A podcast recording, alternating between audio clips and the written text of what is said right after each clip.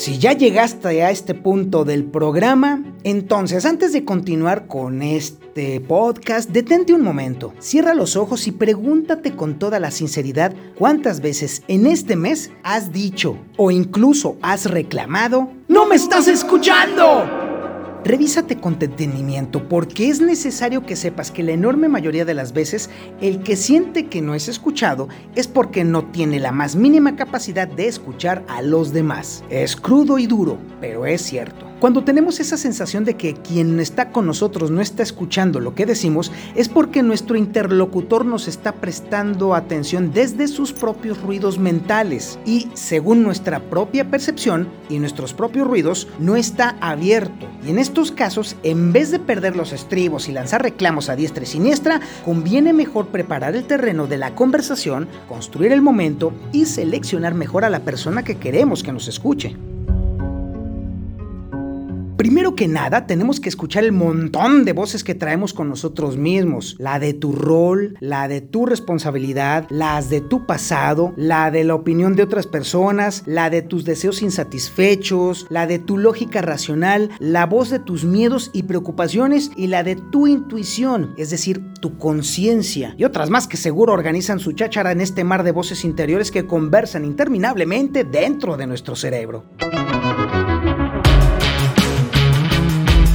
Lo sabemos, pero pocas veces nos detenemos a pensar en ello. Nuestra mente habla a todas horas, todo el tiempo, sin detenerse. Así que tomando en cuenta todo este mundo interior en nuestra cabeza, vale entonces la pena preguntarnos qué calidad de escucha podemos ofrecer y si podemos de verdad silenciar a todas esas voces para de verdad escuchar a quien nos habla. Ni siquiera vale la pena intentar hacer ver fácil esto porque para nada lo es. No es tan sencillo como se lee o como se escucha cuando se lo digo yo u otra persona. Es necesario aprender a detenerse y luego después a respirar pausadamente para luego aprender a desacelerar el frenesí de la vida actual. Y luego de eso es necesario aprender a desconectar uno a uno los ruidos externos. Y después de todo eso, hacer una limpieza profunda de ellos como si fueran la basura que se acumula en casa. Hasta que logres esa última parte de todo ese proceso de pasar de un estado de excitación a un estado de paz, será entonces que puedas incorporar nuevos datos y de entrada aprender a no juzgar ni a suponer de antemano, que es la primera condición para de verdad sentirse escuchado.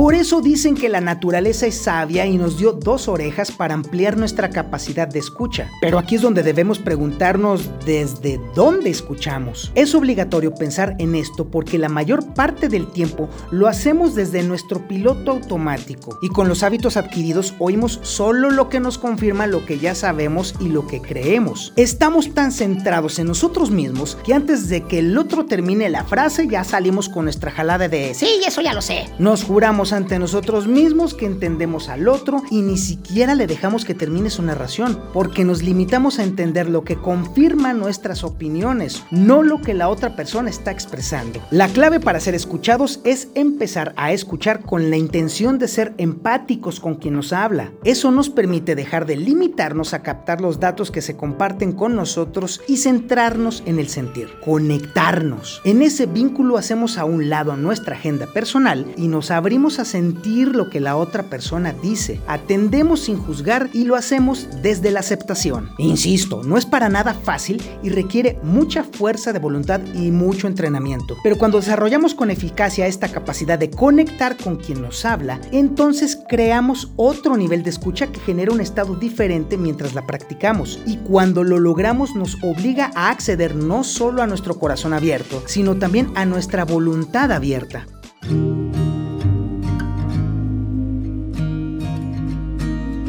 Ese momento maravilloso de entendimiento y de conexión nos hace pasar por un cambio profundo y sutil que nos conecta con una fuente de saber más profunda. Y es entonces cuando aprendemos real y genuinamente de los demás. De una vez se lo advierto, fracasaremos una y otra y otra y otra vez en este proceso. Téngalo por seguro. Pero es parte precisamente del obligado viaje a la conquista de nuestra mente. Y cuando ésta finalmente está entrenada para estar serena, entonces se abren el corazón y la voluntad para escuchar. Y esto va más allá de nosotros y más allá del otro, porque en realidad estaremos entonces conectándonos con otra dimensión más universal. Y que conste que no estoy hablando de nada de religión ni mucho menos, pero es lo más cercano justamente al estado de gracia que tanto pregonan los católicos o el entregarse voluntariamente a Dios de acuerdo a los musulmanes o también con encontrar el gran camino según dicen los budistas o luchar junto a Dios según el judaísmo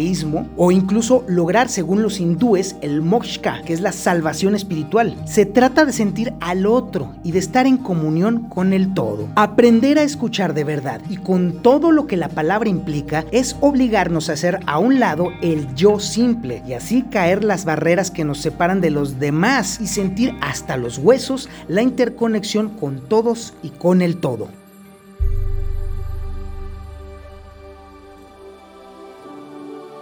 Nunca había hecho yo un podcast tan cercano a la espiritualidad, pero seguramente les sorprenderá saber que no profeso ninguna religión, pero por eso mismo absolutamente todas las religiones me merecen el mayor de los respetos, porque cada una de ellas, por disímbolas y diferentes que parezcan, tienen algo en común nos orientan y nos encaminan a comprendernos y abrazar la existencia del otro y más allá del otro. Pocas veces lo he logrado y sigo buscando siempre y en todo momento volver a ese camino de entendimiento, porque entonces es cuando me siento un católico completo, un musulmán respetuoso, un budista hecho y derecho, un judío en toda la extensión de la palabra y un hindú comprometido. Es entonces cuando llega la maravillosa sensación de estar en el campo que nos une como humanos y que estoy en total plena y absoluta conexión con Él y que pertenezco a Él. Y de verdad, de corazón, espero que tú también tengas cada vez más frecuentemente esa sensación, porque es felicidad pura. Y de verdad te lo deseo a ti,